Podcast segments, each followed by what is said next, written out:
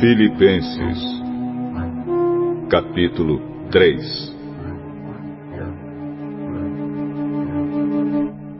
Para terminar, meus irmãos, sejam alegres por estarem unidos com o Senhor. Não me aborreço de escrever, repetindo o que já escrevi, pois isso contribuirá para a segurança de vocês. Cuidado com os que fazem coisas más esses cachorros que insistem em cortar o corpo. Porque os que receberam a verdadeira circuncisão fomos nós, e não eles. Nós adoramos a Deus por meio do seu Espírito e nos alegramos na vida que temos em união com Cristo Jesus, em vez de pormos a nossa confiança em cerimônias religiosas como a circuncisão. É verdade que eu também poderia pôr a minha confiança nessas coisas.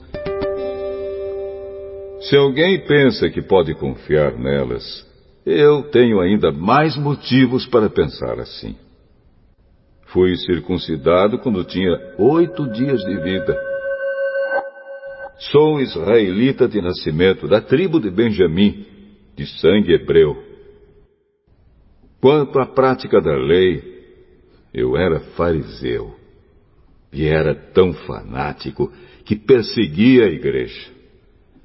Quanto ao cumprimento da vontade de Deus por meio da obediência à lei, ninguém podia me acusar de nada. No passado, todas essas coisas valiam muito para mim, mas agora, por causa de Cristo, considero que não tem nenhum valor.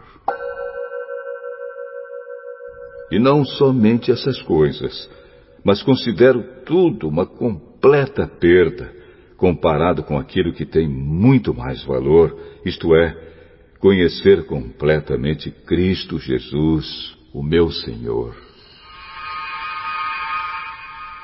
Eu joguei tudo fora, como se fosse lixo, a fim de poder ganhar a Cristo e estar unido com Ele.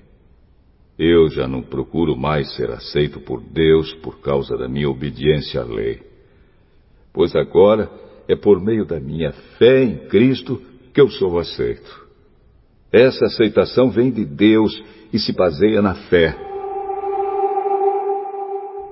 Tudo o que eu quero é conhecer a Cristo e sentir em mim o poder da sua ressurreição. Quero também tomar parte nos seus sofrimentos e me tornar como ele na sua morte, com a esperança de que eu mesmo seja ressuscitado da morte para a vida.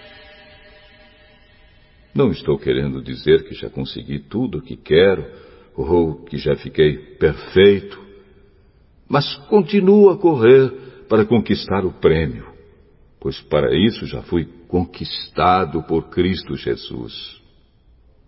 É claro, irmãos, que eu não penso que já consegui isso.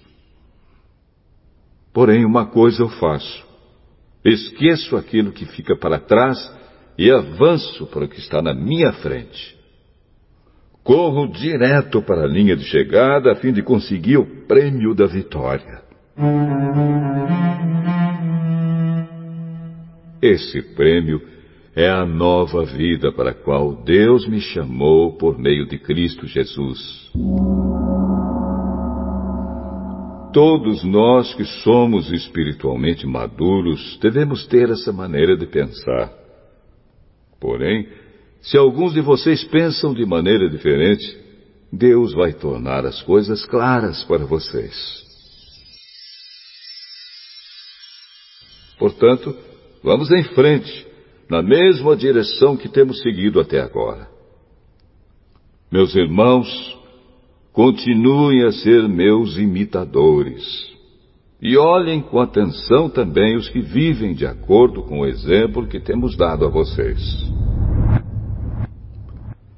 Já disse isto muitas vezes, e agora repito, chorando.